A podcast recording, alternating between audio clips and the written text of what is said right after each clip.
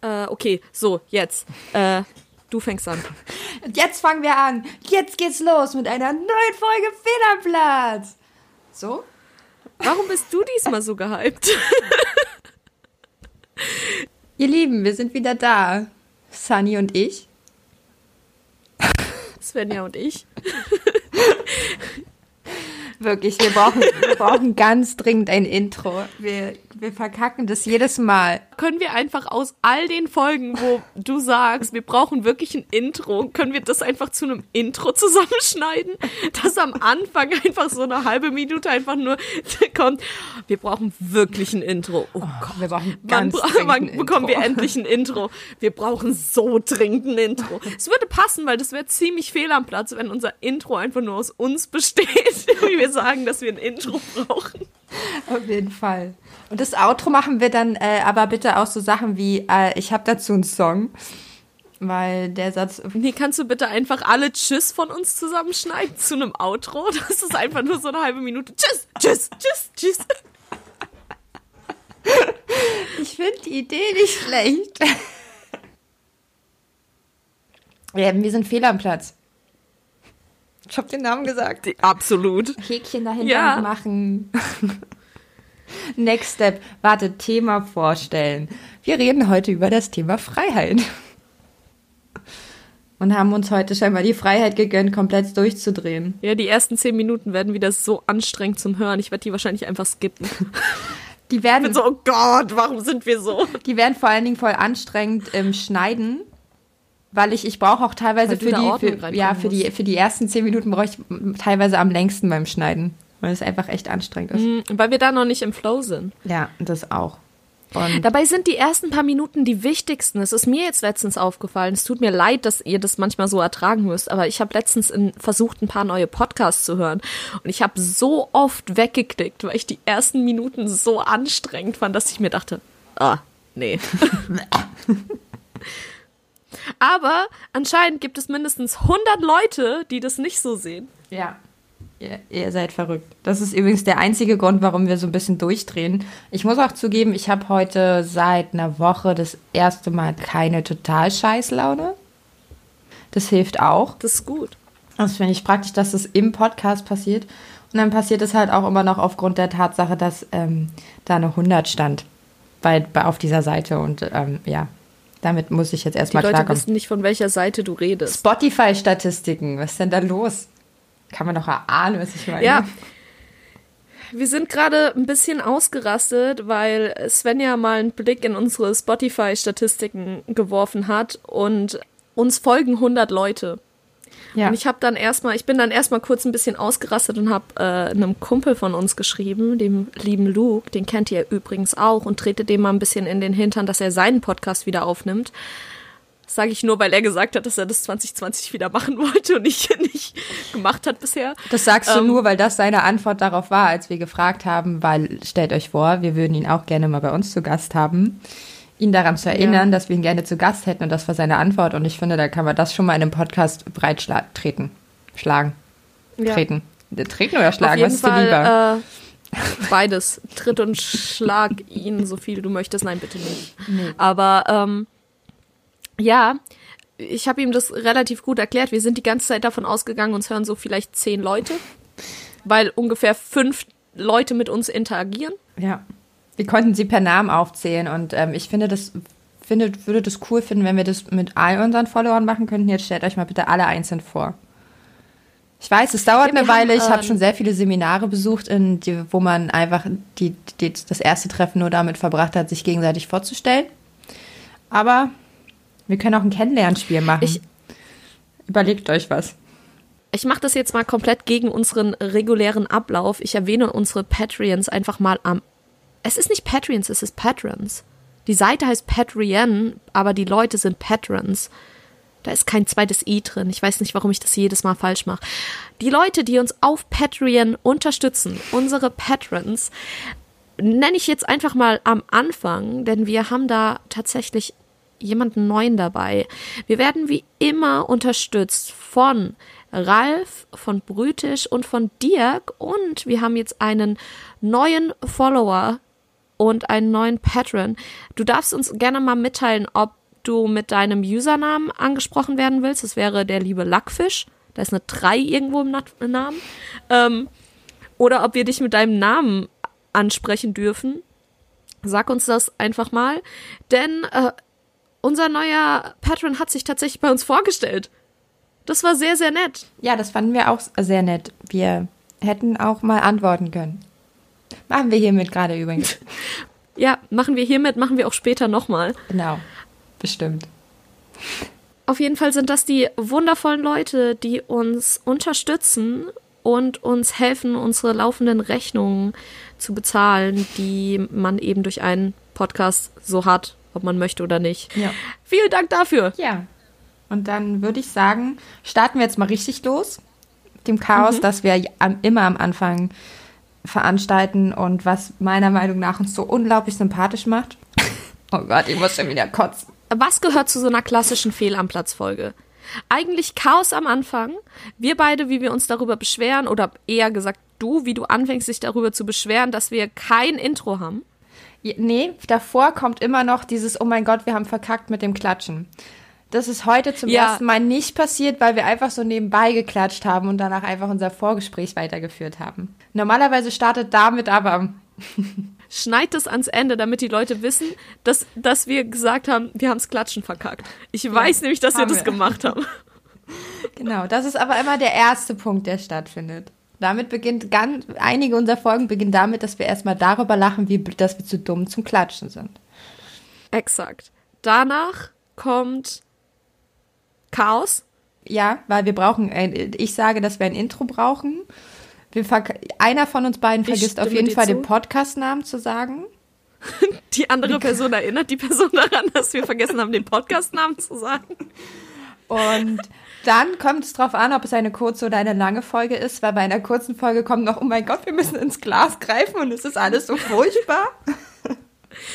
Bei der, bei der langen Folge kommt, oh, wir mussten Recherche betreiben. Genau. Und dann kommt ziemlich viel intelligentes Zeug. Da muss ich, da muss ich jetzt Mehr mal ohne weniger. zu kotzen und selbst loben. Weil das finde ich Manchmal kommt auch absoluter Schwachsinn. Ja, aber das gehört dazu. Aber ich finde, wir haben, wir haben unsere Glanzmomente auf jeden Fall. Und dann kommt halt so ein Chaosende, wo ich, wo ich auf jeden Fall verkacke, die ähm, Instagram und Social Media und E-Mail und sowas alles ja. anzusagen.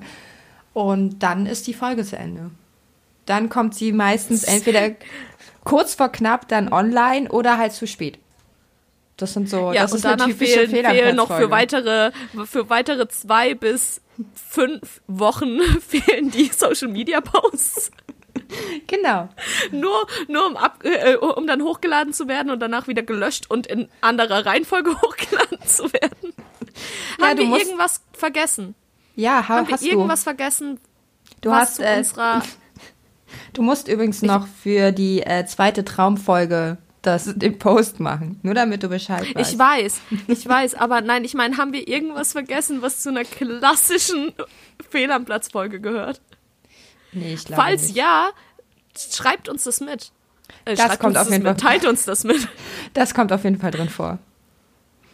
Die unsere Was? penetrante Aufforderung schreibt uns endlich. ja, wir haben 100 Follower. Und wir, wir wissen von fünf. Ja, wirklich.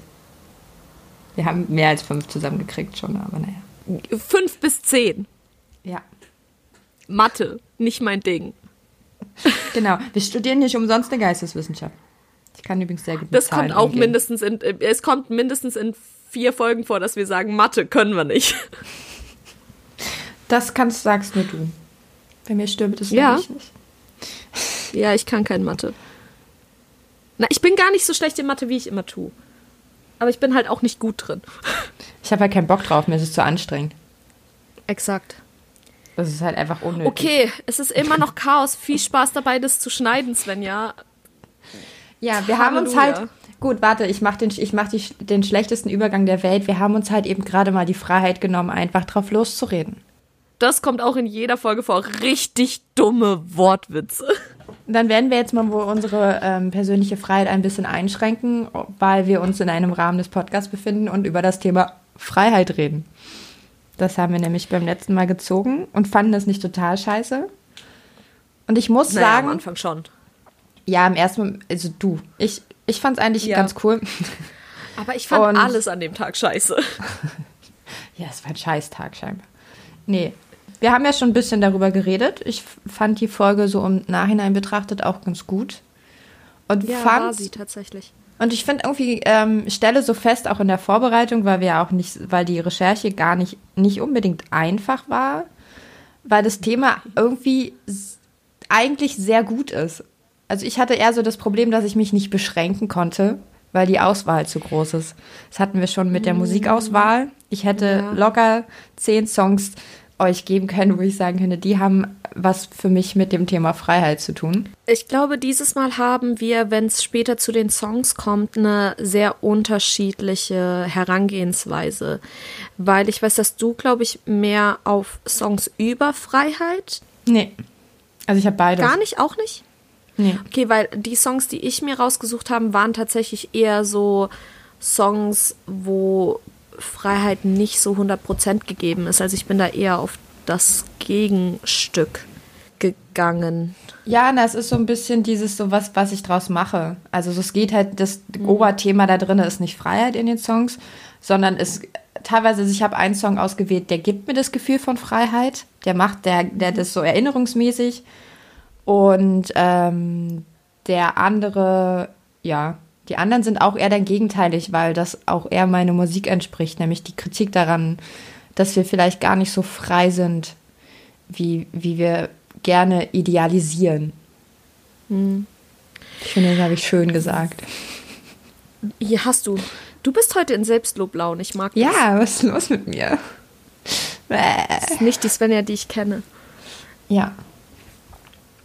Ich fand die Recherche dieses Mal sehr, sehr schwer, was daran liegt, dass du meintest, du hättest gerne von mir, dass ich was über den Freiheitsbegriff in der Philosophie sage. Und das funktioniert einfach nicht. Nee, Weil das funktioniert auch in der Soziologie 100 nicht. Philosophen haben 100 unterschiedliche Def äh, Definitionen für Freiheit. Und Ja. ich könnte mich da jetzt hinstellen und könnte sagen, hey, Sokrates hat das gesagt, aber sein Bruder Aristoteles, das, das waren keine Brüder. nur, nur, um das, nur um das hier nochmal festzustellen, Sokrates und Aristoteles waren keine Brüder. Waren lang Disclaimer. Nicht so ein, zwei Jährchen dazwischen. Ich meinte, ich meinte das eher mit Bruder im Sinne von Brudi. Ich weiß auch nicht, ich glaube auch nicht, dass die wirklich Brudis waren. Ähm, Bruder im Geiste, weil sie sind Fall. griechische Philosophen aus der Antike. Packen wir sie Ja, einfach in einen Topf. Aber nicht in ein Fass, weil das Ja. war jemand anderes. oh Mann. ähm, naja, auf jeden Fall äh, Sokrates und Aristoteles fassen zum Beispiel den Begriff von Freiheit unterschiedlich auf. Platon geht so ein bisschen in die Richtung von Sokrates. Dann haben wir noch die Sophisten, die sehen das wieder anders. Dann geht's in die frühe Neuzeit. Da haben wir dann zehn weitere Philosophen, die das alles unterschiedlich definieren. Und ich könnte euch da jetzt einfach einen Lexikonbeitrag vorlesen. Aber da habt weder ihr noch ich was von. Deswegen werden wir euch den einfach verlinken und falls euch das wirklich interessieren sollte, dann könnt ihr euch das selbst anschauen in eurem eigenen Tempo. Äh, falls ihr tatsächlich wirklich was dazu genauer später wissen wollte, teilt uns das mit, dann I don't know. Hau ich euch dazu einen Twitter-Feed raus oder eine Instagram-Story. Ja, es ist ja einfacher, wenn man eine konkrete Frage hat. Ich habe Ja. dir dann scheinbar auch die, die, mein, mein Wunsch einfach zu unkonkret formuliert.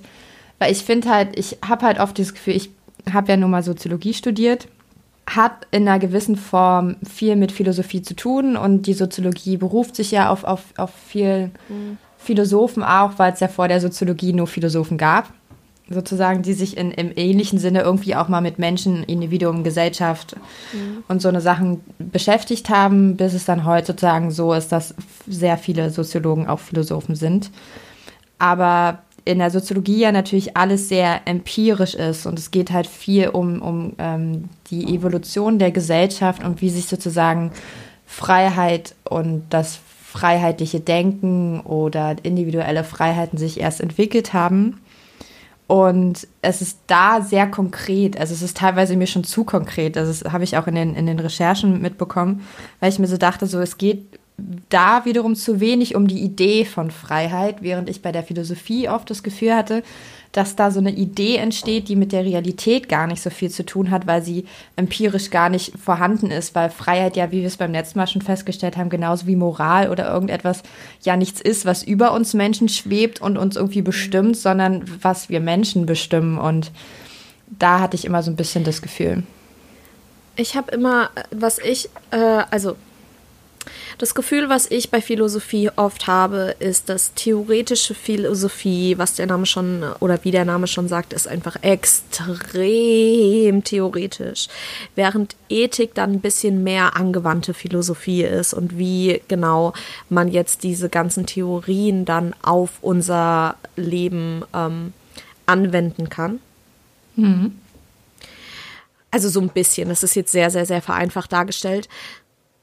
Und äh, der theoretische Philosophiebegriff unterscheidet sich eben sehr, sehr, sehr, sehr, sehr extrem von Philosoph zu Philosoph, von Philo äh, philosophischer Theorie zu phil philosophischer Theorie. Während ich jetzt auch einfach aktuell, und darüber habe ich mich jetzt die letzten Tage sehr, sehr beschwert, ich habe ja aktuell nicht so die Nachschlagewerke, wie ich sie gerne hätte. Ich bin ja nach wie vor in Korea, das wissen ja alle. Ich habe hier eine Handvoll Bücher, aber das sind eben es ist keine Handvoll. Ich, ich habe dir, ich, ich hab dir ja, beim Packen geholfen. Es ist keine Handvoll. Ich hätte die nicht in einer Hand tragen können. Die Bücher, die ich mitgenommen habe, waren aber tatsächlich nicht wirklich Philosophiebücher. Ich habe zwei Philosophiebücher mitgenommen. Und das eine war äh, Einführung in die Ethik. Und das andere, was ich jetzt aber gebraucht hätte, wäre mein Buch zu theoretischer Philosophie. Und das hatte ich nicht. Und das hat ja. mich sehr, sehr geärgert. Ich habe hier, Allerdings. um dich ein bisschen neidisch zu machen, ich habe hier die soziologische Gegen, Gegenvariante zu. Mhm. Aber ich habe auch nur drei Bücher. Ich möchte einfach endlich wieder mit meinen Büchern vereint sein. Wir hatten ja. da letztens so ein wundervolles Gespräch auf WhatsApp. Ich mag Bücher mehr als Menschen. Ja. Punkt. Ich finde meine Bücher, meine, da wo, wo meine Bücher sind, bin ich zu Hause. Das ist tatsächlich ja. so, so ein ähm, Effekt. Also das Ansehen der Bücher. Früher war das sogar so, dass sie in einer bestimmten Reihenfolge sein mussten, weil das so mal in meinem Zimmer war und dann habe ich das überall mhm. anders noch weitergemacht. Jetzt habe ich das komplett aufgelöst und ein neues System und es funktioniert immer noch, aber es ist tatsächlich so der wichtig. Wäre nicht mein ja. Zuhause, wenn hier keine Bücher stehen würden. Ich lese übrigens gar nicht so viele Bücher. Naja, ich lese die tatsächlich schon, aber ich glaube auch, dass niemand dieses Zimmer als mein Zimmer identifizieren würde, wenn hier nicht sich einfach innerhalb dieses Jahres schon wieder ein komplettes, äh, also ein komplettes Brett gefüllt ja. hätte mit Büchern. Es ist kein Regal, ich habe kein wirkliches Regal hier, aber ich habe hier schon wieder viel zu viele Bücher. Ja, dafür, dass sie alle noch wieder nach zu Deutschland viele Bücher müssen. gibt's nicht. Ja, es wird so anstrengend. Findest du, dass materielle Dinge, also sozusagen einfach mal mit der Idee des Minimalismus vertraut, dass Besitz unfrei macht? Zu viel Zeug zu besitzen?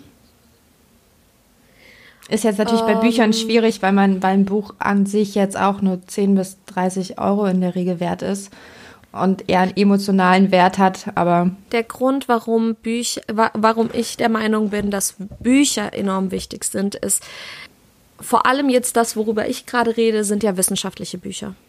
Ja. sind Bücher, die dein Wissen erweitern und ich halte es aber für unrealistisch zu erwarten, dass ich all dieses Wissen für immer im Kopf behalte. Was ich aber einfach im Kopf behalte, ist, dass ich weiß, wo ich nachgucken muss, um dieses Wissen wieder zu aufzufrischen. Das heißt, ich weiß jetzt nicht 100 Prozent, was in diesem Buch über theoretische Philosophie stand. Ich weiß aber, dass der Freiheitsbegriff darüber, äh, äh, dass etwas über diesen Freiheitsbegriff geschrieben wurde, was relevant war. Ja. Und solange ich dieses Wissen habe, habe ich im Grunde auch das Wissen über diesen Freiheitsbegriff. Ja. Ich muss nur wissen, wo genau ich es finde. Ja, ich wollte es ja auch abseits von, von Büchern machen, weil tatsächlich meine ich ja, es Ach hat so. irgendwie einen emotionalen Wert, beziehungsweise es ist halt ähm, tatsächlich irgendwie Wissen und da, also sozusagen, es ist ein Buch ist mehr als nur das Buch, was du anfasst, irgendwie so, weil vor allen Dingen, wenn du Bücher magst, einfach in irgendeiner Form. Ich habe das halt auch, ich lese halt, wenn ich Bücher lese, lese ich eher irgendwelche Bücher, die wissenschaftlich angehaucht sind. Sie werden immer wissenschaftlicher, weil ich halt einfach gerne neue Sachen lerne und mich tiefergehend mit Dingen beschäftige. Aber so Bücher ist auch etwas, so ich bin eher der Minimalist. Ich bin nicht so der Typ, der besonders viel Zeug besitzt. Unter anderem halt tatsächlich, weil ich irgendwie dieses bis vor fünf Jahren bin ich unglaublich häufig umgezogen. Und ähm, das hat halt unglaublich genervt. Da hat es einfach genervt, so viel Zeug zu haben. Und man hat es halt, beziehungsweise ich habe dann halt auch nicht nur in Berlin gewohnt, sondern auch in anderen Städten. Und ähm, da war das dann halt irgendwie schwierig, weil man, ich musste mein Zeug auch aufteilen und was weiß ich. Und als ich dann hier eingezogen bin, musste ich halt von ganz vielen Orten meinen Kram zusammensuchen, weil ich das überall zwischengelagert habe und sowas und habe da dann irgendwann festgestellt, dass es einfach nur nervt und scheiße ist und einfach nur stört. Und die meisten Sachen brauche ich ja halt nicht. Also wenn ich mir jetzt mal angucke, so was ich an Klamotten habe oder sowas, so ich brauche halt nicht fünf Hosen, weil ich trage eigentlich nur drei, so, so nach dem Motto. Und da, deswegen habe ich jetzt mal so nachgefragt, so wie das Ja. dann so mit anderen Dingen halt einfach ist, weil viele Leute ja auch sagen so, es gibt Leute, die sagen so, alles, alles was ich besitze und mir wichtig ist, muss in einen Koffer packen, weil ich will halt theoretisch innerhalb von zehn Minuten weg sein. Weil sie das als Maximum ihrer persönlichen Das- Freiheit erachten. Das sehe ich nicht ganz so. Also ich verstehe, wo der Gedanke herkommt. Ähm, ich bin da einfach ein bisschen anders, weil ich gerne die Freiheit habe, mich auszuleben und für äh, eben auch künstlerisch auszuleben. Und dafür braucht man eben manchmal auch Material. Also Ja. ich, ich persönlich, wenn ich zum Beispiel schreibe, ich schreibe mit Stift und Papier, ich schreibe nicht wirklich auf meinem Notebook. Also ich schreibe das dann später aufs Notebook, aber wenn mir eine Idee kommt, greife ich zu Stift und Papier und schreibe die in ein Notizbuch. Und ähm, wenn ich was zeichnen will, dann möchte ich das auch nicht auf irgendwie einem, einem elektronischen Gerät machen, sondern eben mit Block und Papier. Ich bin da einfach jemand, ich brauche die Sachen wirklich in der Hand. Und dementsprechend, um mich da so auszuleben und so frei zu entfalten, wie ich das gerne möchte, brauche ich Material. Und daher habe ich einfach eine Menge Kram. Ich verstehe das aber jetzt zum Beispiel in dem Sinn. Also ich mache alles. Ich mache alles am Computer oder äh, ich zeichne sogar mittlerweile digital. Also äh, das geht gar nicht anders. Einfach so. Das ist, ich, faszinierend. Ja, ich mag das nicht so. Allerdings, worüber ich letztens erst getwittert habe, und das kommt eben auch mit damit zustande, dass ich meine Bücher so sehr vermisse. Ich also ich verstehe, dass das schwer sein wird, weil Bücher dadurch noch einfacher sein werden, zu, also dass du Bücher noch einfacher stehlen kannst. Ja. ist, wenn du in jedes Buch einen QR-Code packen würdest, den du dann einscannen müsstest und dann hättest du auch die E-Book-Version.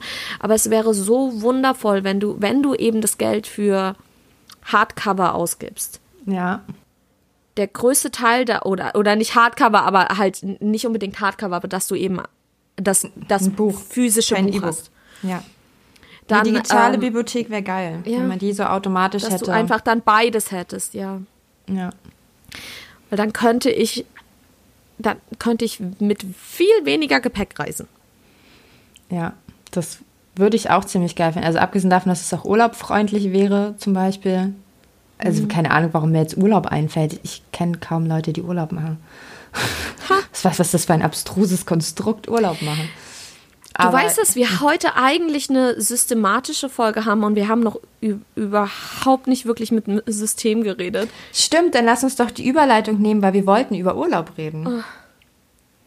Über was wollten wir reden? Ähm, über, wir wollten darüber reden, was für eine Freiheit es bedeuten kann, alleine zu reisen. Oh ja. Wo wir Ähm, bei lustige dir den Geschichte. Erfahrungsschatz haben, dass du seit einem Jahr in Korea bist und ich es kurz krass fand, dass du alleine nach Japan geflogen bist. Es war, es war sehr, ja, es war ein bisschen dämlich. Es ist mir auch erst danach wieder aufgefallen. Und äh, ich habe einmal in meinem Leben äh, bisher Urlaub alleine gemacht und das war tatsächlich für mich der Inbegriff von Freiheit. Weil es auch kurzweilig äh, war. Also ich könnte ja. mir vorstellen, dass wenn ich, wenn, wenn man ein Jahr weggeht, ist es ja halt auch nicht verreisen, sondern halt für ein Jahr weggehen. Dass es da nochmal was anderes ist. Eine spezifische Frage dazu stellen?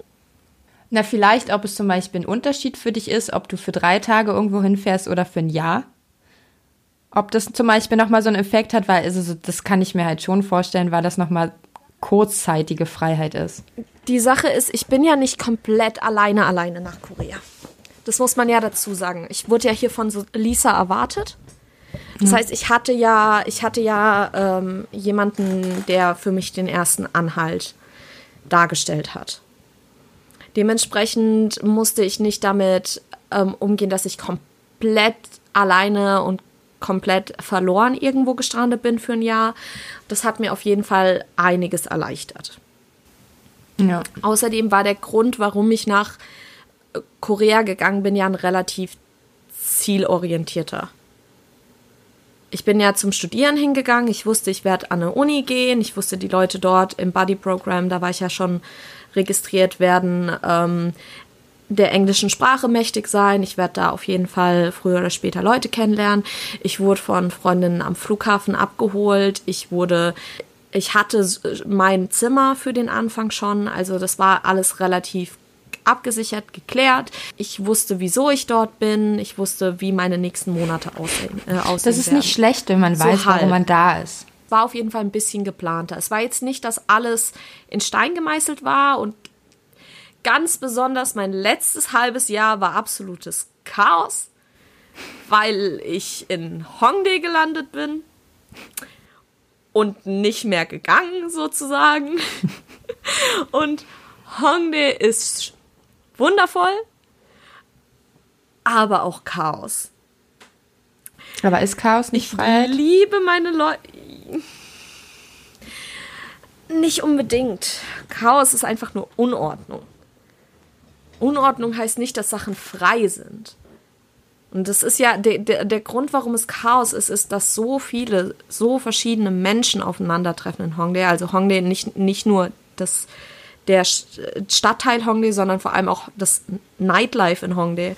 Es sind so viele unterschiedliche Charaktere, die da aufeinandertreffen, ähm, die auch ständig wechseln. Dadurch, dass eben sehr, sehr viele Ausländer in Hongdae feiern gehen, sind das viele, die eben nur kurz für Urlaub da sind. Manche sind einen Monat da, manche drei Monate, manche waren schon ein Jahr vorher da, manche werden noch da sein, während du wieder weg bist. Es ändert sich einfach konstant. Ist es das Berlin von, von Seoul? Es ist schwer zu sagen, es ist das Berlin von Seoul, weil äh, das sind halt zwei verschiedene Hauptstädte, die du da gerade genannt hast. Ich weiß, das ist das Witzige daran, aber so ich meine halt tatsächlich diesen so Punkt so, so sich verlieren in Berlin so. Das, das klang halt gerade vieles, was du so klang hast, so, ja, in Berlin weiß man halt auch nicht, wie lange, wie lange die Leute hier eigentlich bleiben. Ja, so. aber da ist es noch mal ein Ticken anders. Es ist noch mal, es ist anders. Ja, es ist kurzweiliger. Es war jetzt auch nur ein Witz. Es ist kurz, es ist vor allem auch kurzweiliger für mich, weil ich ja auch nur, äh, weil ich ja auch keine Konstante bin. Ich bin, oder, oder zumindest ich, ich bin für ein halbes Jahr eine absolute Konstante dort gewesen. Aber im März fällt diese Konstante weg, weil ich wieder zurück nach Deutschland gehe. Ja für mich ist jetzt gerade ohne Vorwarnung eine absolute Konstante in diesem Nachtleben, die von Anfang an da war, ist jetzt einfach ohne Vorwarnung weggefallen. Und das, das sind halt einfach so Sachen, wo, wo man dasteht und sich denkt, okay, auf der einen Seite ist es natürlich Freiheit, weil alles so schnelllebig ist, so, so viel wechselt. Auf der anderen Seite nimmt es dir auch Freiheit, weil Freiheit manchmal auch Zeit braucht. Und wenn du unter Zeitdruck gerätst, hast du, hast du keine Freiheit mehr. Ja. Oder, oder eine, nicht, nicht mehr eventuell so, wie du sie bräuchtest. Na, ich habe das ja, ähm, ich voll unspektakulär im Vergleich einfach zu, ich fahre nach Korea oder ich fliege einfach mal spontan nach Japan von Korea aus. Ähm, ja, über ich, den ich habe, müssen wir gleich noch reden. Ja, ähm, mein, mein Trip, den ich mal alleine gemacht habe, also bis auf die Tatsache, dass ich auch schon mal alleine in einer anderen Stadt gelebt habe zum Beispiel, mhm. war nach Amrum an die Nordsee. Also ich habe Deutschland nicht mehr verlassen. Ich hatte dadurch eindeutig den Vorteil, dass die Leute halbwegs meine Sprache sprechen. Ich habe scheinbar dort relativ schnell die deren Sprache verlernt, weil die Kommunikation fiel mir schon hardcore schwer. Ich habe mir mein Fischbrötchen dort bestellt und habe mich noch nie in meinem Leben so dumm angestellt. Einfach weil ich tagelang mit niemandem geredet habe und ähm, das dann irgendwie dazu geführt hat, dass mich Kommunikation komplett überfordert hat.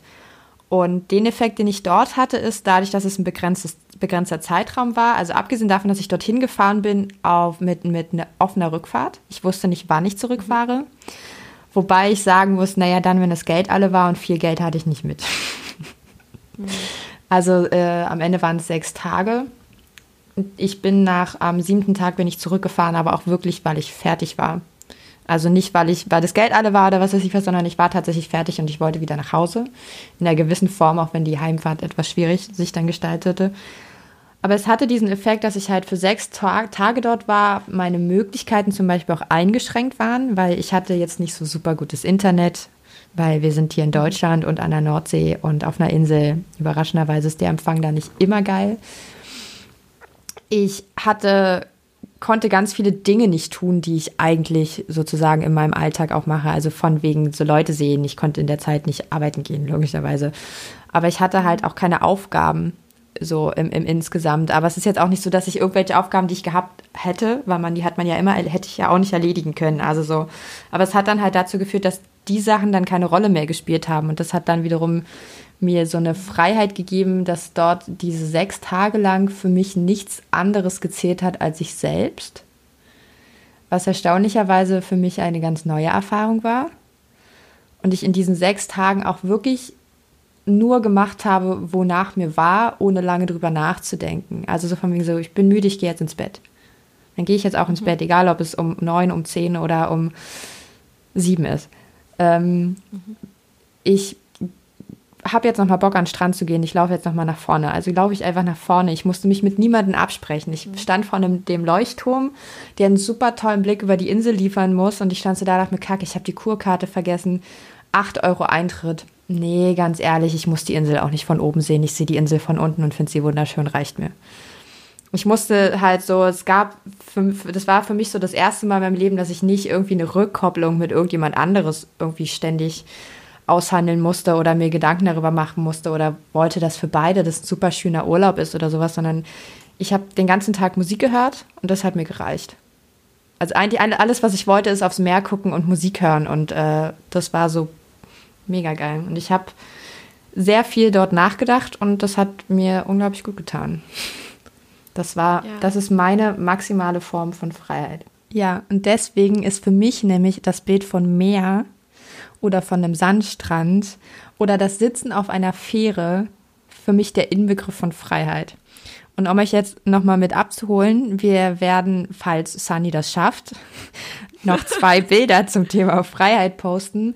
Das eine stellt für sie Freiheit dar, das andere stellt für mich Freiheit dar und meins ist das Meerbild, auch wenn man das Meer nicht unbedingt sieht auf dem Bild. Aber das ist, äh, dieses Foto ist unter anderem auf Amrum entstanden und ist halt eben deswegen der Inbegriff und Nordsee ist halt auch wirklich, wirklich so, da war halt auch einfach kein anderer Mensch. Auf dem Foto siehst du einen Menschen und der ist verdammt weit weg. Und das war halt auch so geil. Du konntest dich auf der Insel bewegen und hast halt stundenlang auch niemanden getroffen, wenn du nicht wolltest. Und das war halt äh, für mich dann auch so ein Inbegriff von Freiheit, nämlich nicht mit Le Leuten interagieren zu müssen. Es ist sehr, sehr lustig, dass wir beide Bilder ausgesucht haben aus unserem Urlaub, den wir alleine. Genau, deswegen habe ich das Thema ja dann am Ende vorgeschlagen, ja, weil, ich, weil das genau. aufgefallen ist. Äh, ich bin nach Japan, ich bin nach Kyoto, habe in Kyoto zwei Nächte verbracht äh, und bin dann nochmal nach Osaka und habe da dann nochmal eine Nacht verbracht. Und äh, das war alles sehr, sehr spontan. Und dadurch, dass es eben so spontan war, war ich alleine. Was ich aber tatsächlich als keine schlechte Entscheidung herausgestellt habe, weil ich alles machen konnte in meinem eigenen Tempo ich musste mich selbst daran erinnern, mir selbst keinen Druck zu machen. Ja. Eben, weil, also ich, ich glaube, ihr, ihr, kennt das wahrscheinlich, dieses, man ist für einen kurzen Zeitraum irgendwo und man glaubt, jeder erwartet, dass man sich so viel ansehen muss, wie es nur irgendwie geht. Es, äh, ja, man muss halt die Zeit nutzen, sehr, weil ja so eine Reise sehr, auch teuer sehr, ist. Sehr, was, ja, war es halt nicht. Ja, aber was also sehr, sehr exotisches ist. Also, wenn, wenn Deutsche nach Japan gehen, ist es eben normalerweise nicht mal eben ein Zwei-Stunden-Flug, wie es jetzt für mich war, sondern das ist ein Zwölf-Stunden-Flug. Ja. Und dann muss man natürlich von diesem Land so viel wie möglich sehen, weil man ist ja nicht so bald wieder dort. Ja, ja das Und meine ich ja wollte halt. mir dann aber tatsächlich diesen Druck nicht selbst machen. Ich bin am ersten Tag in Kyoto angekommen, bin im Endeffekt in mein Airbnb, was ich gemietet habe. Ich habe selbst da, ich habe geguckt, dass ich private Räume habe. Also, dass ich ein ganz kleines Airbnb nur für mich habe, weil ich tatsächlich auch keine fremden Leute da haben wollte. Ich wollte wirklich einfach nur entspannen für diese drei Tage, eben weil die letzten Monate sehr, sehr, also die letzten paar Monate waren sehr, sehr anstrengend. Das hat man daran gemerkt, dass im Endeffekt kein Podcast kam und wenn der Podcast kam, war ich eventuell nicht die fröhlichste Person auf diesem Planeten. Und ähm, diese drei Tage wollte ich dann tatsächlich mal nutzen, um einfach ein bisschen runterzukommen. Das heißt, ich bin angekommen, ich habe im Endeffekt meine Sachen hingelegt, habe mir Essen gekauft, also in einem, in einem 7-Eleven, also in so einem Kiosk, bin wieder zurück in mein Apartment, habe mein Essen gemacht, bin in die Badewanne und habe gelesen. Das war mein erster Abend in Japan. Ja, deswegen und unter anderem ähm, schicke ich dir ständig immer die Edgar Wasser, Yuzu und Fat Tony Songs, weil die grundsätzlich immer das Wort 7-Eleven enthalten. weil es meistens um diese Shops geht. Und äh, das Video wurde auch Ähm. in äh, Japan gedreht wieder. Am nächsten Tag bin ich zu diesem ähm, Schrein, der sehr berühmt ist in Kyoto, der mit diesen unglaublich vielen roten Toren. Und habe mir den angeschaut. Das war unglaublich schön. Ich habe tatsächlich keine Musik gehört. Ich habe meine Musik ausgemacht Das ist krass. und bin äh, habe den Vögeln zugehört, die gezwitschert haben und sowas. Ja, ich habe ich habe Vögel gehört. Das lag auch ein bisschen daran, dass mein Akku fast leer war und ich ein paar Bilder machen wollte und meine Kopfhörer sind halt Bluetooth-Kopfhörer. Aber ja, das war äh, sehr, sehr, sehr schön. Ich wollte schon immer nach Japan. Das ist einer meiner längsten Träume gewesen. Ich habe, äh, bev bevor ich mich in irgendeiner Weise mit Korea befasst habe, ich habe äh, mit 16 Japanisch gelernt. Ich weiß fast nichts mehr, aber ich habe das gemacht. Ich hatte mehrere äh, Abendkurse. Ich habe meiner Japanischlehrerin, meiner ehemaligen, geschrieben, habe sie gefragt, was sie denn denkt, was ich mir anschauen sollte. Sie hat mir ein paar Tipps gegeben, aber ich habe das tatsächlich dann alles relativ stressfrei gemacht. Also ich bin zu diesem ähm, Fushimi Inari Tempel gegangen, bin da bis ganz nach oben. Das war wunder wunderschön. Ich wäre da am liebsten verloren gegangen. Also wenn irgendjemand, also ich hoffe, ihr kennt alle äh, Chihiros Reise ins Zauberland ich wäre da tatsächlich durch eins dieser Tore und dann einfach in eine andere Welt verschwunden und am liebsten gar nie wieder zurück, weil das tatsächlich so entspannt war für mich da einfach in meinem Tempo hochzulaufen, ähm, einfach nur nachzudenken, mir das alles anzuschauen, ein paar Bilder zu machen. Ich bin dann wieder runtermarschiert, habe Straßenessen gegessen und bin dann wieder nach Hause, habe mir wieder ein Bad eingelassen und habe wieder entspannt. Und am nächsten Tag bin ich im Endeffekt auf einen Markt gegangen und danach nach Osaka, habe mir im Osaka das Schloss angeguckt, was auch relativ interessant war, weil ich da einfach, ich bin da einfach hinmarschiert und habe mir habe mir da was durchgelesen und dann kam dieser eine ältere ähm, japanische Herr, der da als Touristenführer ist, der meinte, der kam einfach rüber und meinte so, äh, ähm, ob ich, ob ich Zeit habe. Er würde mir gerne was zu den, zu diesen Steinen in der Mauer erzählen, die ich mir gerade angeguckt habe. Und ich meinte so, ja natürlich, ich habe Zeit. Und dann hat er mir tatsächlich erzählt, dass der Stein, den ich mir gerade angeguckt habe, ist der viertgrößte. Glaub, ich glaube, wenn ich mich richtig erinnere, war das der viertgrößte Stein, der in dieser Mauer verbaut war. Und dann hat er mir gesagt, ich soll den Stein angucken und ich soll den Stein daneben angucken, ob mir was auffällt. Und danach hat er mir erklärt, dass man sehen kann, dass das tatsächlich mal ein riesengroßer Stein war. Und den haben sie in der Mitte zerbrochen, weil sie das damals, als dieses Schloss gebaut wurde, eben über Wasser transportieren musste. Und sie wussten eben, dass dieser große, große Stein zu schwer ist, um den alleine äh, also in, im Ganzen zu transportieren. Also haben sie ihn in der Mitte zerbrochen und haben den dann aufgebaut. Ähm, er hat mir erklärt, dass das, äh, das Schloss, was wir jetzt sehen, ist sozu äh, sozusagen das zweite Schloss. Und unter dieser Ebene ist sozusagen von einem vorherigen Herrscher nochmal ein komplettes Schloss unten drunter gebaut. Und das kann man nicht mehr freilegen, weil man dann eben das aktuelle Osaka-Schloss mhm. sozusagen gefährden würde. Und das war super, super interessant, weil der auch einfach der er hat mich dann ein Stück nach, nach innen in, zum Schloss gebracht. Wir haben währenddessen hat er mir diese ganzen Sachen erklärt, ähm, hat mir noch eine Karte gegeben, hat mir dann erklärt, dass ich da langlaufen muss. Und es war einfach, wir haben uns ein bisschen darüber unterhalten, wo ich herkomme, dass ich in äh, Korea studiere. Äh, wir haben ein bisschen über den Konf Konflikt, der aktuell zwischen Korea und Japan herrscht, uns unterhalten. ähm, und danach hat er mich einfach weiter marschieren lassen. Und dann habe ich mir den Rest alleine angeguckt. Und es war sehr, sehr, sehr cool. Es war sehr interessant, sehr wissenswert. Es war ein sehr, sehr netter Herr. Und im Anschluss daran bin ich im Endeffekt in mein Hostel, habe mir wieder was zu essen geholt und am nächsten Tag bin ich wieder zurückgeflogen und ich habe mir komplett diesen Druck genommen von wegen, ich muss mir zehn Schreins angucken und fünf Paläste und dann muss ich noch hier diesen Markt und dies sehen, weil ich mir dann im Endeffekt dachte, ich schaue mir lieber diese Sachen in meinem Tempo an und setze mir als Ziel, irgendwann nochmal wiederzukommen, was tatsächlich für mich nicht so abwegig ist, weil ich werde auf jeden Fall wieder zurück nach Korea an irgendeinem Punkt kommen. Und dann mal eben die zwei Stunden rüber nach Japan zu gehen, ist jetzt nicht das Große die, ja. die größte Schwierigkeit. Ja, ich hatte halt den Vorteil, dass ich mir einen Ort ausgesucht habe, der halt nicht so spektakulär war, dass ich da halt sozusagen mhm. diesen Druck gar nicht erst spüren, spür, dass ich gar nicht erst aufgebaut hat, weil ich wahrscheinlich dafür auch sehr anfällig wäre, mir dann irgendwie Stress zu machen. Und ich habe halt wirklich am ersten Tag schon gemerkt, so von wegen, das Hiersein ist schon Highlight genug.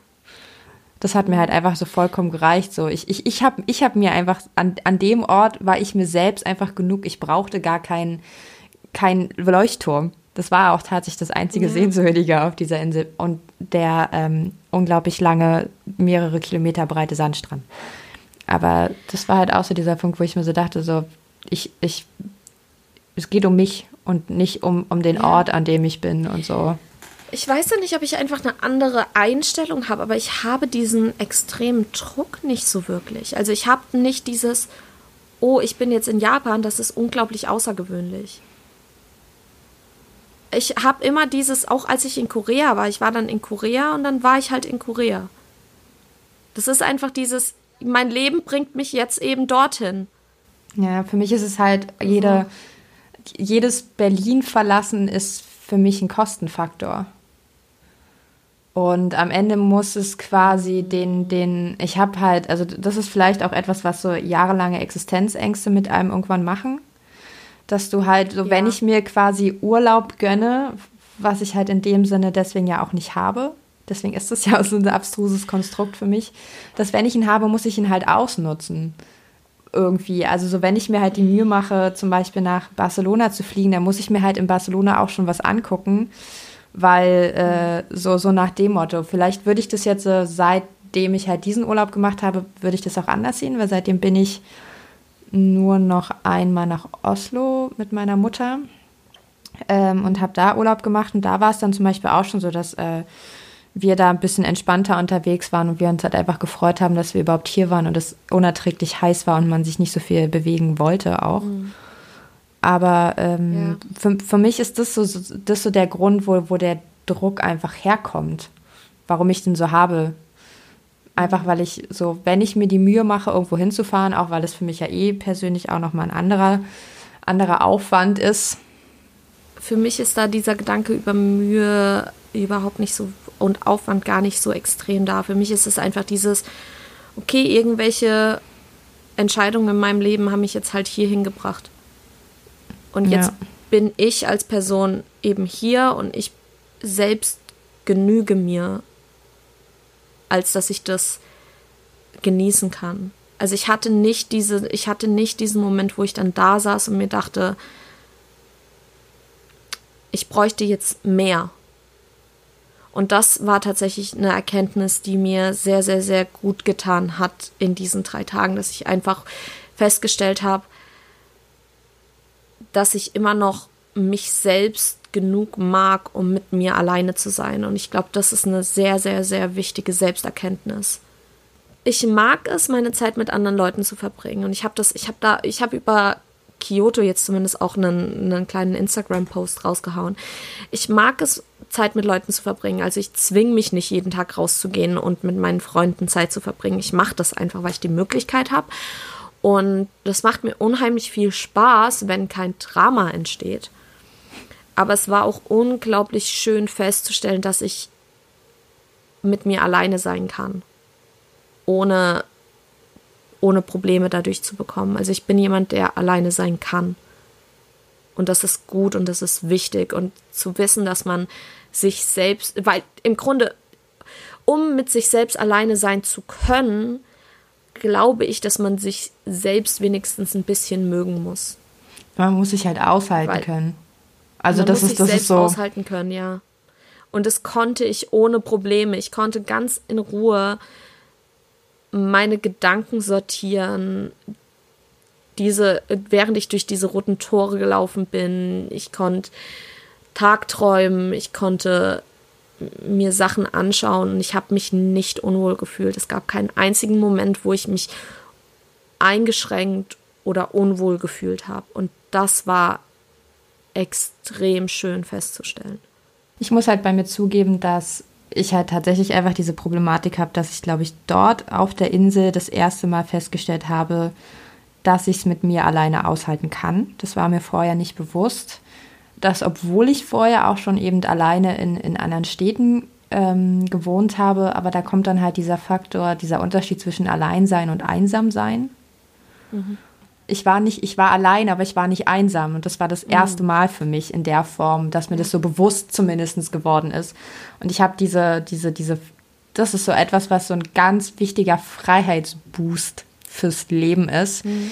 den man, den, den, den man sich unbedingt irgendwie gönnen sollte. Oder es halt, deswegen ist es halt so wichtig, dass man es mit sich alleine aushält, weil, wie du es halt gerade schon gesagt hast, so wenn dein Alleinsein mit dir selbst halt immer eine Qual ist, dann bist du angewiesen auf andere Menschen und brauchst sie um als Bestätigung und als Ablenkung von dir selbst. Und damit bist du nicht frei, weil du dich nicht weil du dich, weil du davon abhängig bist, dass andere Menschen Zeit mit dir verbringen. Und wenn, mhm. erst wenn du das dann schaffst, zu sagen, so, okay, ich halte es auch alleine mit mir aus, ich will sogar ab und zu alleine sein, ja.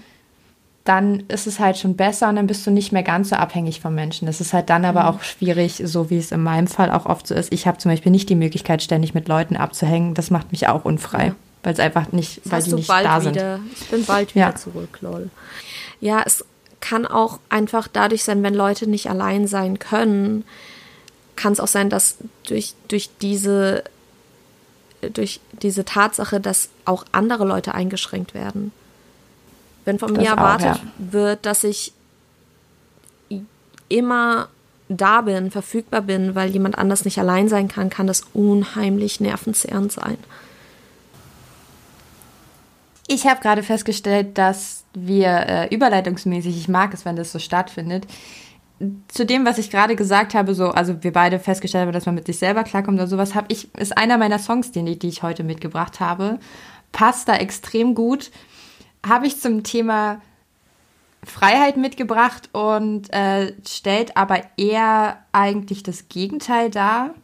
Und zwar ist das Mine featuring Fatoni. Klar, wer sonst?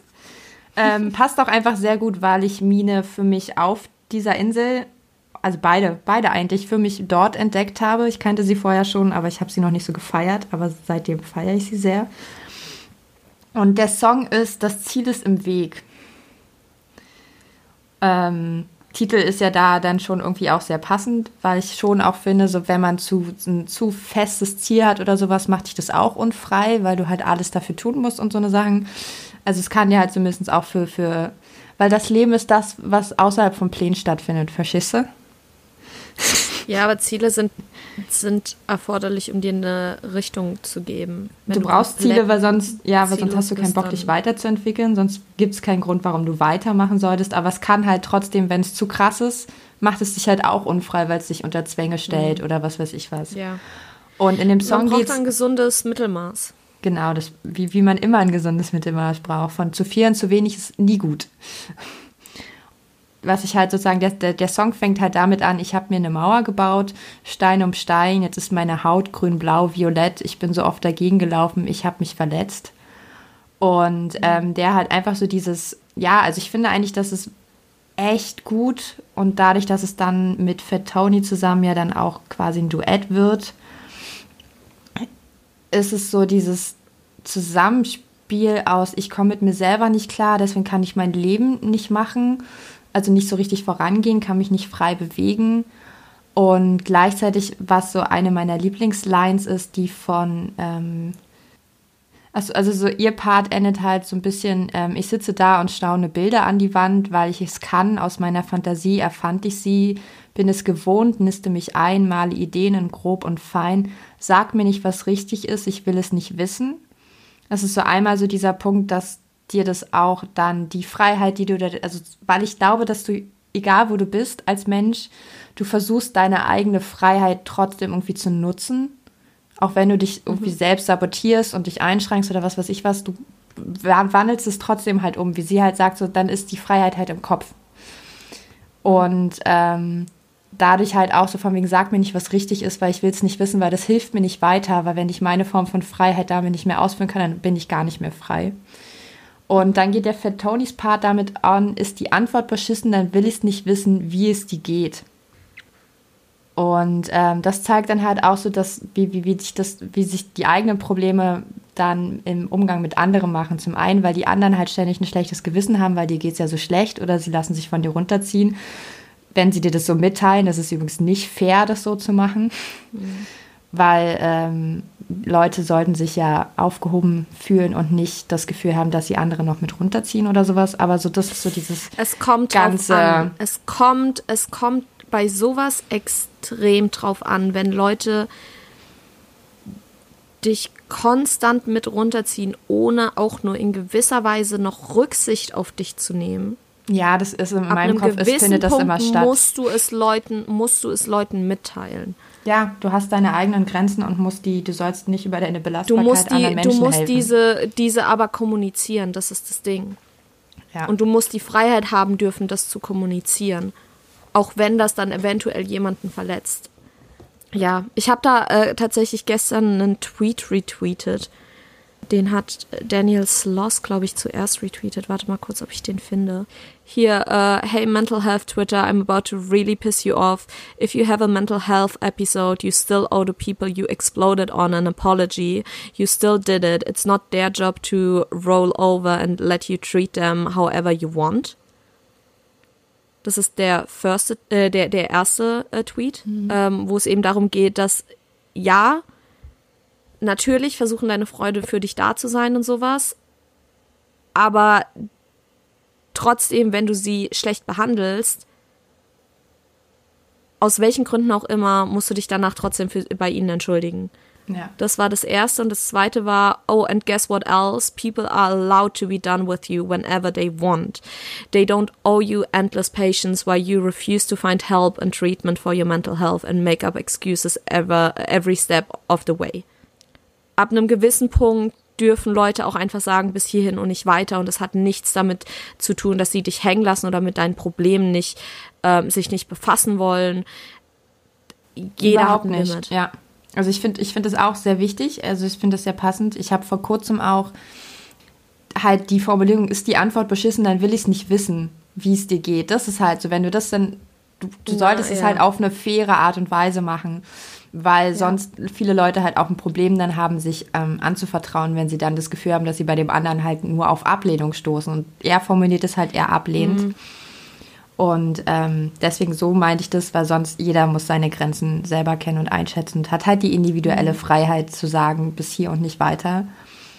Äh, und insgesamt endet der Song auch noch, was ich auch sehr passend halt finde. Ich, ähm, und ich renne und ich renne und ich renne und alles ist ein Kreis. Das heißt, habe ich längst ein neues, habe ich ein altes Ziel erreicht. Und das ist so dieses mhm. Ding, weswegen halt das Ziel im Weg steht, weil das Ziel halt tatsächlich ja. auch einfach nur Mittel zum Zweck ist und einen irgendwie beschäftigt hält und oder ablenkt und eigentlich den Fokus von den wirklich wichtigen Dingen löst, weil es gibt halt das hatten wir halt auch letztens mal, als wir über den Song von Halla geredet haben, dieses so, du kannst halt nicht ständig denken, danach ist alles gut, weil du hast auf jeden Fall zu dem Zeitpunkt schon wieder was anderes, was du auch willst. Und das fand ich ganz cool. Und äh, ja, das wäre, das ist mein erster Songbeitrag. Ich fand diese Woche Songs zu finden unglaublich schwer. Ich bin auch nicht auf drei Songs gekommen. Ich wäre locker auf zehn am Ende gekommen. Ja, aber du kommst immer auf sehr, sehr viele Songs. Ja, es geht. Na doch, und dafür haben wir aber jetzt keine Zeit. Ja, das stimmt. Also ich, ich hätte auf jeden Fall noch fünf mehr gehabt, aber zum Anfang war halt auch so schwierig. Aber wenn man dann erstmal den Kanal öffnet, kommt es halt alles raus. Möchtest du erstmal mhm. über einen, trotzdem von einem deiner Songs reden?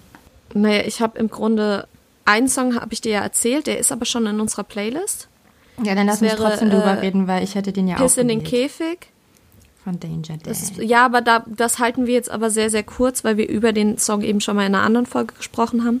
Dementsprechend, den hätte ich äh, ausgewählt, weil das relativ interessant ist unter dem, unter dem Blickwinkel, dass wir eben nicht frei sind, weil wir befinden uns in diesem Käfig, den die äh, Gesellschaft, in den die Gesellschaft uns steckt. Aber wenn wir, wenn wir in diesem Käfig sind, können wir uns immer noch die Freiheit rausnehmen, in den Käfig zu pinkeln. Um das jetzt ganz, ganz kurz zu fassen. Das ist eben dieses, mh, mm, du kannst dir immer ein Stück weit Freiheit rausnehmen. Auch wenn ja. andere versuchen, sie zu beschneiden. In gewisser Weise kommt es dann am Ende darauf an, was du daraus machst, würde ich jetzt mal sagen sehr, sehr, sehr kurz gefasst. Sehr, sehr, sehr, sehr, sehr, sehr, sehr kurz gefasst, weil wir unter Zeitdruck stehen. Ja, ich will aber trotzdem kurz noch was zu dem Song sagen, weil ich hätte du den ja auch nie fast kurz was zu Songs. Das ist das Nein, Ding. aber ich ich finde es halt gerade echt lustig, weil ich den Song ganz anders höre. Weil ich halt zum Beispiel dieses, deswegen habe ich ja die, die Frage vorhin so ein bisschen gestellt, weil das auch so ein bisschen zu, zu Danger Dan und den Antilopen und sowas auch passt, diese Ansicht, dass er ja halt mehr oder weniger sagt, so wenn du halt nicht frei bist, dann kannst du halt auch komplett durchdrehen. Es ist scheißegal, weil du bist eh nicht frei. Du kannst halt, du steckst ja, aber in einem Käfig, dann wieder bist halt auch das in, ist das ja, Ding. genau, das macht dich aber frei. Das ist, das, ja. das ist das halt das, was am Ende macht, sozusagen. Und das fand ich irgendwie ganz witzig, weil in der Soziologie zumindest ja auch immer wieder auffällig ist, dass neuere gesellschaftliche Entwicklungen immer aus Gruppierungen kommen, von, aus Randgruppen kommen sozusagen, aus, aus mhm. Gruppierungen, die, die, die halt an den Rand gedrängt werden oder denen halt dieses Anderssein auf ähm, meist diskriminierende Art und Weise nahegelegt wird. Da haben wir zum Beispiel so, dass die viele alternative Beziehungskonzepte, weil wir das beim letzten Mal schon hatten, mhm. neben Monogamie, ist halt etwas, was unter anderem ähm, sich damit dann auch ein bisschen verbreitete und lauter wurde, weil äh, Homosexuelle dadurch, dass ihnen ja eh eigentlich die Existenz abgesprochen wurde, ihnen, ihre Liebe ja nicht die richtige Liebe war und Sex ja auch nicht, mhm. ihr Sex ja auch entweder der, ekelhaft wäre oder ähm, im Fall von weiblichen Menschen, ähm, das ist ja kein richtiger Sex und so eine Sache, dass da ja halt so viel dran war, dass die halt tatsächlich dann am Ende die, die Freiheit hatten, alles in Frage zu stellen und dann halt auch eher zu sagen, von wegen so, ey Leute, das mit der Monog Monogamie ist vielleicht gar nicht so sinnvoll, auch wenn es das vorher schon ja. auch in, in kleineren Gruppen thematisiert wurde. Aber damit ging das halt nach außen. Und das ist halt so dieser Punkt, weil, was ja auch so dieser Grund ist. Ähm, in einer patriarchalen Gesellschaft ist es ja eher so, da gibt es ja Männer und Nicht-Männer. Mhm. Also es geht ja gar nicht, es geht gar nicht um männlich und weiblich, sondern es geht um männlich und, um, und um die Abweichung von männlich. Und ja, die Abwandlung das ist relativ von. interessant. Und die du Abwandlung. ja, das wollte ich nur mal andeuten. Wir könnten ja mal das Thema, äh, das können wir mal in einem anderen Podcast. Folge nee, können wir nicht, vertiefen. weil das ist jetzt die perfekte Überleitung zu äh, zu Philosophie wieder war, worüber okay. wir sprechen wollten, weil ich habe zwar zum Freiheitsbegriff in der theoretischen Philosophie eben nur dieses diesen Beitrag zu, aus dem Metzler-Lexikon der Philosophie gefunden, den wir euch verlinken werden. Ich habe aber in meinem, äh, in meinem Buch Einführung in die Ethik habe ich etwas zum Thema Freiheit gefunden äh, im Bereich der feministischen Ethik. Äh, feministische Ethik ist mittlerweile nicht mehr zwangsläufig den, äh, der, der Begriff, den man verwendet, nennt es mittlerweile auch einfach ähm, Gender Studies oftmals um da einfach politisch korrekter zu sein. Hier gab es aber ein paar relativ interessante Sachen, weil da der Freiheitsbegriff äh, unter dem Unterpunkt Gleichheit und Differenz diskutiert wurde. Hm. Und da wollte ich jetzt einfach mal ein paar Sachen, die ich mir hier markiert habe, vorlesen. Ähm, und zwar zum einen äh, wird hier darüber gesprochen, dass dis äh, distributive Gleichheit als Mittel zur Freiheitssicherung gesehen wird im Sinne von äh, grundlegender Autonomie hm. und äh, eben das Leben frei bestimmen zu dürfen. Und dass dafür ist es eben unweigerlich wichtig, dass man Gleichheit und Differenz miteinander vereinbart. Also es kann nicht nur Gleichheit oder Differenz sein. Man muss beides miteinander vereinbaren, um wirklich Autonomie, grundlegende Autonomie zu sichern und dadurch eben auch Freiheit zu sichern. Mhm. Und ich habe hier noch ein paar andere äh, Zitate. Hier einmal diesen Absatz, den ich kurz vorlesen wollte. Entscheidend für die feministische Debatte um Gleichheit wird, moralisch relevante und unerhebliche Unterschiede zu trennen und jede, jene Differenzen zu benennen, die eine ungleiche Behandlung und eine ungleiche Güterzuteilung rechtfertigen. Dies kann nur über schwierige Argumentationsverfahren gelingen, deren Erfolg darauf angewiesen bleibt, dass bestimmte Kontingenzen menschlicher Situierung als moralisch nicht gerechtfertigt einsichtig gemacht werden können. Es gilt zu beurteilen, welche Differenzen Ausdruck von Freiheit sind und welche Differenzen und daraus resultierenden Formen von Ungleichbehandlung einer Verwirklichung von Autonomie entgegenstehen. Kannst du jetzt noch erklären, was du vorgelesen hast?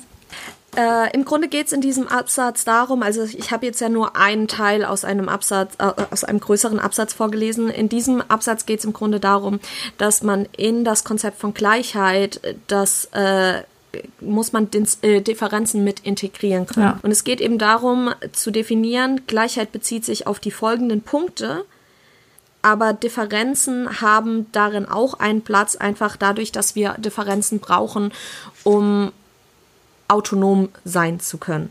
Ja. Und in dem Absatz, den ich jetzt vorgelesen habe, geht es eben darum, dass es wichtig ist, dazwischen zu unterscheiden, also zwischen den moralisch relevanten Unterschieden und den moralisch unerheblichen Unterschieden zu trennen. Also wir müssen eine Trennung machen äh, zwischen den Dingen, die, die eben eine ungleiche Behandlung und eine ungleiche Güterzuteilung rechtfertigen und zwischen denen, die es eben nicht rechtfertigen. Und ja, besonders der letzte Satz, den ich vorgelesen habe, der sagt es ja im, äh, im Grunde auch schon, äh, dass man versuchen muss zu beurteilen, welche Differenzen wirklich ein Ausdruck von Freiheit sind mhm. und welche genau dieser Freiheit und diesem Autonom, äh, dieser Autonomie und der Verwirklichung von Autonomie entgegenstehen. Also was genau, welche Differenzen versuchen das zu verhindern und welche Differenzen sind wirklich ein, wie sagt man, eine Folge von Freiheit. Ja.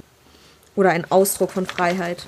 Das passt irgendwie ganz gut auch zu dem, was Simmel ich hoffe, sagt. Ich konnte das jetzt ein bisschen sinnvoll erklären. Ja, also ich, also ich habe es auf jeden Fall verstanden. Wenn nicht, äh, fragt gerne nach, wenn ihr das nicht getan habt. Bei mir passt es ganz gut, was ich vor, also kurz vorher ähm, in der Vorbereitung von Simmel gelesen habe, der ja tatsächlich ganz simpel Philosoph und Soziologe ist. Wie ich es ja vorhin schon mal angedeutet habe, es ja öfter mal stattfindet. Und der sagt zum Beispiel, der interessiert sich übrigens witzigerweise für das Verhältnis von Individuum und Gesellschaft. Ein Verhältnis, was in der Soziologie ja. total überraschend ist. Und der sagt nämlich auch, dass sich die individuelle Freiheit eigentlich darin ausdrückt, dass du, dass das Individuum Mitglied verschiedenster Gruppen sein kann und dass diese Mitgliedschaft in diesen Gruppen freiwilliger Natur ist, dass eine Person sich das selbst aussuchen kann, wo sie reingesteckt wird. Und da hätten wir dann halt auch diese Rückkopplung, dass eben, was ja dann zum, in der Feminismusdebatte irgendwie passt oder was weiß ich was, warum es eben nicht frei ist, wenn du von außen in eine Gruppe einsortiert wirst. Also so eben in ja. männlich und nicht männlich. Und du bist halt die Abweichung davon und bist deswegen halt schon mal problematisch und äh, du ordnest dich dort sich selbst zu und deswegen hast du halt eine gewisse weniger selbstbestimmte Freiheit. Ja, ich habe hier nämlich auch noch was dazu. Das ist das zweite, was ich markiert habe und vorlesen wollte. Und zwar hier. Bildet Freiheit den relevanten Wert, dann lautet die zentrale normative Frage nicht, ob Frauen gleich wie Männer oder different sind, sondern ob Frauen die gleiche Freiheit wie Männer genießen, ihr Leben frei zu wählen. Die Alternative Gleichheit oder Differenz verhindert reale Freiheit. Gleichheit im Sinne von Gleichsein mit Männern zwingt Frauen in ein Schema von Verhaltenserwartungen, welches dem Prinzip der Freiheit als der autonomen Entscheidung für einen Lebensplan entgegenstehen. Freiheit ist dann gegeben, wenn Frauen zwischen einem Leben wählen können, dessen biografische Struktur den Lebensformen von Männern in vergleichbaren sozialen Kontexten ähnelt oder einem Leben, das von männlicher Normalbiografie abweicht. Ja. Das Ganze ähm, geht dann nämlich im Folgenden weiter und wir verlinken euch das Buch. Ich bin mir sicher, dass ihr das bestimmt auch in einer Uni-Bibliothek irgendwo finden werdet, falls ihr das äh, nachlesen wollt und nicht irgendwie online findet. Im nächsten Absatz geht es dann vor allem auch äh, darum, dass es eben ähm, auch biologische Geschlechtsunterschiede gibt, wie eben die Tatsache, dass Frauen Menschen mit Uterus. Ja, Menschen mit Uterus, Dankeschön.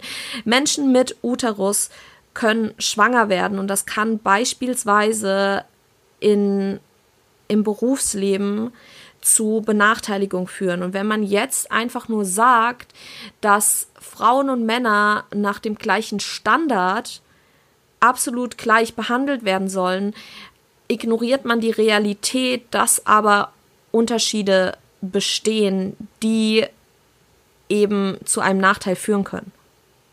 Ja. Für neun Monate aus dem Arbeitsleben zu verschwinden oder länger, weil man eben gerade einen Menschen in sich zusammenbaut. Und nach und aktuell halt einfach auch immer noch der Standard besteht, dass eigentlich häufiger die Frauen am Ende sich um die Kinder kümmern, kann im Berufsleben zu Nachteilen führen. Und um da wirklich Gleichheit zu erlangen, muss auf diesen Unterschied eingegangen. Ja. Der muss mit äh, berücksichtigt werden. Und das ist eben im Grunde damit gemeint, mit Gleichheit und Differenz zu verbinden, um wirkliche Freiheit zu erlangen. Wenn wir uns einfach nur auf den normativen männlichen Karriereablauf konzentrieren, da kommt eben keine Schwangerschaft normalerweise vor. Oder Menschen ohne Uterus. Ja, ich habe mich vor kurzem mal ähm, darüber wieder aufgeregt, wie, wie, wie bescheuert das eigentlich ist, auch zu sagen, von wegen so Frauen können ja schwanger werden und deswegen sind sie ja ein Gefahrenpotenzial und deswegen werden sie ja weniger bezahlt und sowas. Es gibt Menschen, die das wirklich so sagen. Ich habe mal eine Diskussion mit einem Typen geführt, der tatsächlich gesagt hat, ja, aber es ist doch so und die Gefahr, schwanger, schwanger zu werden, muss bestraft werden. Und ich sitze dann immer so da und denke mir so, ja, also, also er hat es nicht gesagt, nicht in den Worten, aber das war das, was er ausgedrückt hat. Und ich habe ihn dafür auch ziemlich zur Sau gemacht, weil das halt überhaupt nicht stimmt, weil ich halt wirklich finde, so, ja, eine Frau kann schwanger werden und dann ist sie halt für neun Monate körperlich in einer gewissen Form eingeschränkt und muss auf sich aufpassen. Aber eine Frau kriegt es in der Regel oder eine schwangere Person kriegt es in der Regel relativ zeitnah mit, dass sie schwanger ist oder sollte es zumindest mitkriegen, dass sie zeitnah schwanger ist. Der Mann übrigens nicht. Der Mann kann also tatsächlich von einem Tag auf den anderen Vater sein und die Verantwortung für ein Kind tragen. Ich finde ehrlich gesagt, man sollte Männern eher beim Vorstellungsgespräch fragen, wie sie es mit der Verhütung machen, weil ähm, das ist, wenn die da nicht ordentlich aufpassen, würde ich sagen, sie sind der Risikofaktor, weil nun sich nun mal beide Elternteile für das Kind verantwortlich sind und beide deswegen, ich bin auch für ähm, Elternzeit, also nicht nur Mutterschutz, sondern Elternschutz. Beide Eltern ja. sollten spontan aufhören zu arbeiten, wenn das Kind äh, das benötigt.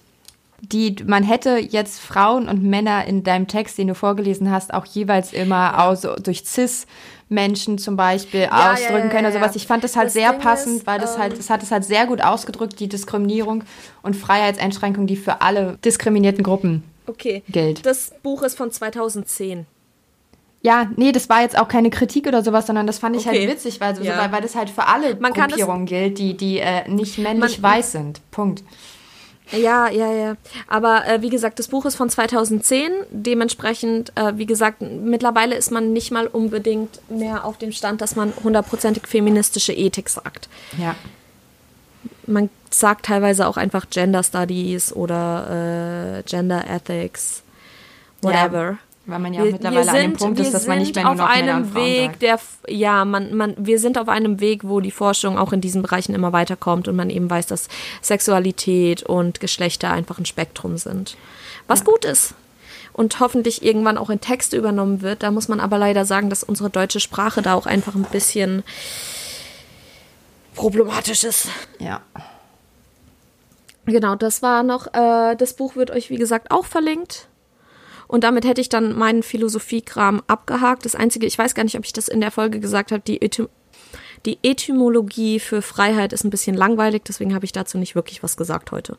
Also ich hätte jetzt so zu dem Soziologiekram jetzt ehrlich gesagt auch nicht so viel zu sagen. Ich finde das irgendwie bisher ganz gut, was wir gemacht haben. Ich würde einfach mit meinem nächsten Song weitermachen, den ich mir diesmal auch so ein bisschen wie bei Piss in den Käfig in die Richtung geht, es der Song ist von Joey Bargeld.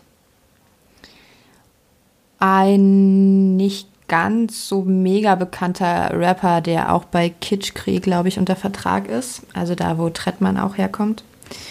Und mit seinem Song trotzdem, der inhaltlich halt im Grunde genommen halt einfach sagt, so, die Leute sagen dir eh, dass du das nicht schaffst, mach's einfach trotzdem. Und das finde ich halt auch nochmal, so es passt halt wie bei Piss in den Käfig, da halt zu sagen, so von wegen, die Leute reden eh scheiße über dich. Mhm. Also es ist halt irgendwie eher so die Realität. Die Leute sagen, kritisieren dich eh, die finden, es wird immer Leute geben, die doof finden, was du machst. Es gibt immer, also auch viel zu viele Leute, die dir nahestehen, die halt sagen, von wegen, bist du dir sicher, willst du das wirklich machen, was weiß ich was. Und ähm, du wirst immer jemanden finden, der dir widerspricht in dem, was du willst und der dir sagt, dass du es nicht kannst, dass du es nicht schaffst, dass es keinen Sinn ergibt.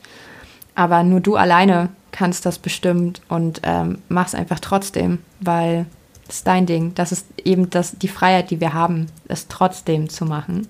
Ach, hier unten auch noch so. Sie halten, dich für, sie halten dich für schwach, sie halten dich für stark, sie halten dich in Schach. Und das ist halt so dieses so, wenn du, wenn du immer nur hörst, darauf hörst, was andere sagen, bist du auch nicht frei. Du musst halt auch da wieder den Mittelweg finden zwischen der Bestätigung, die du brauchst durch andere, um deine Sachen durchzuziehen, und dem, dass es dich davon abhält, weil sie vielleicht was Negatives sagen oder sowas. Ja. Das wäre mein zweiter Song. Äh, mein zweiter ist Jede Wette von Finn Kliman, äh, weil ich das relativ interessant finde. Ich mag den Song sehr, sehr gerne.